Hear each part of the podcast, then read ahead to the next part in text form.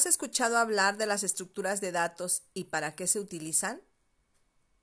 Estas son una forma de organizar y presentar información en la computadora, de tal manera que nos permita realizar unas operaciones con ellas de forma muy eficiente.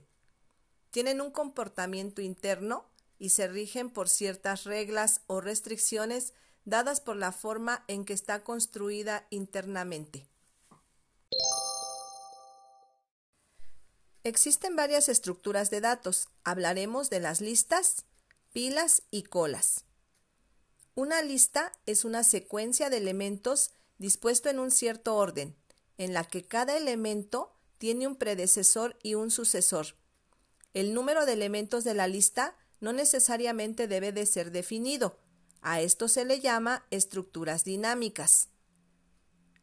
Cuando es necesario almacenar gran cantidad de información en una variable y no conocemos con exactitud la cantidad de datos que debemos almacenar en ella, sin embargo, sabemos que sí sería más de un dato, como por ejemplo, almacenar los nombres y precios de los productos de una compra en una tienda de autoservicio. En este caso, las listas nos permiten solucionar este tipo de problemas pues en una misma lista se almacenan todos esos valores sin importar cuántos sean. Hay diferentes tipos de listas, listas simples o enlazadas, dobles o doblemente enlazadas, circulares, las cuales también se dividen en simples y circulares dobles. Algunas operaciones que se pueden realizar con las listas son insertar, eliminar, ordenar, buscar. Una pila, en cambio, es una secuencia de elementos del mismo tipo en la que la entrada y salida de datos se realiza por la misma puerta de acceso o mismo extremo.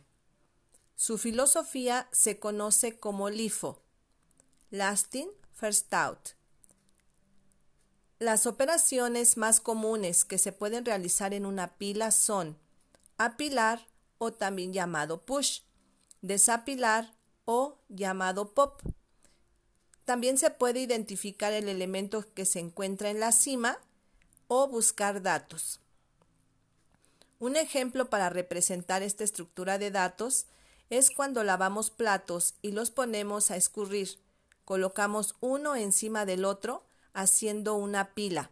Al volverlos a utilizar, tomamos el plato que se encuentra en la cima, es decir, el último que agregamos. De esta manera, se cumple el último en entrar es el primero en salir.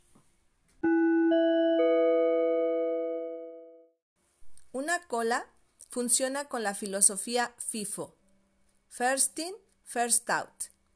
En una cola, los datos se agregan uno tras otro, y para extraer siempre lo hace por adelante de la cola, es decir, el primer elemento. En la vida cotidiana encontramos muchos ejemplos donde se aplica esta filosofía. Tal es el caso de cuando esperamos el turno para ser atendidos en un banco o cuando vamos al seguro a pedir consulta. Debemos formarnos detrás de la última persona que esté formada y seremos atendidos hasta que pasen los que están antes que nosotros. Algunas operaciones que se pueden realizar son encolar o agregar, desencolar o eliminar, identificar el dato de la cima o el primer elemento y buscar.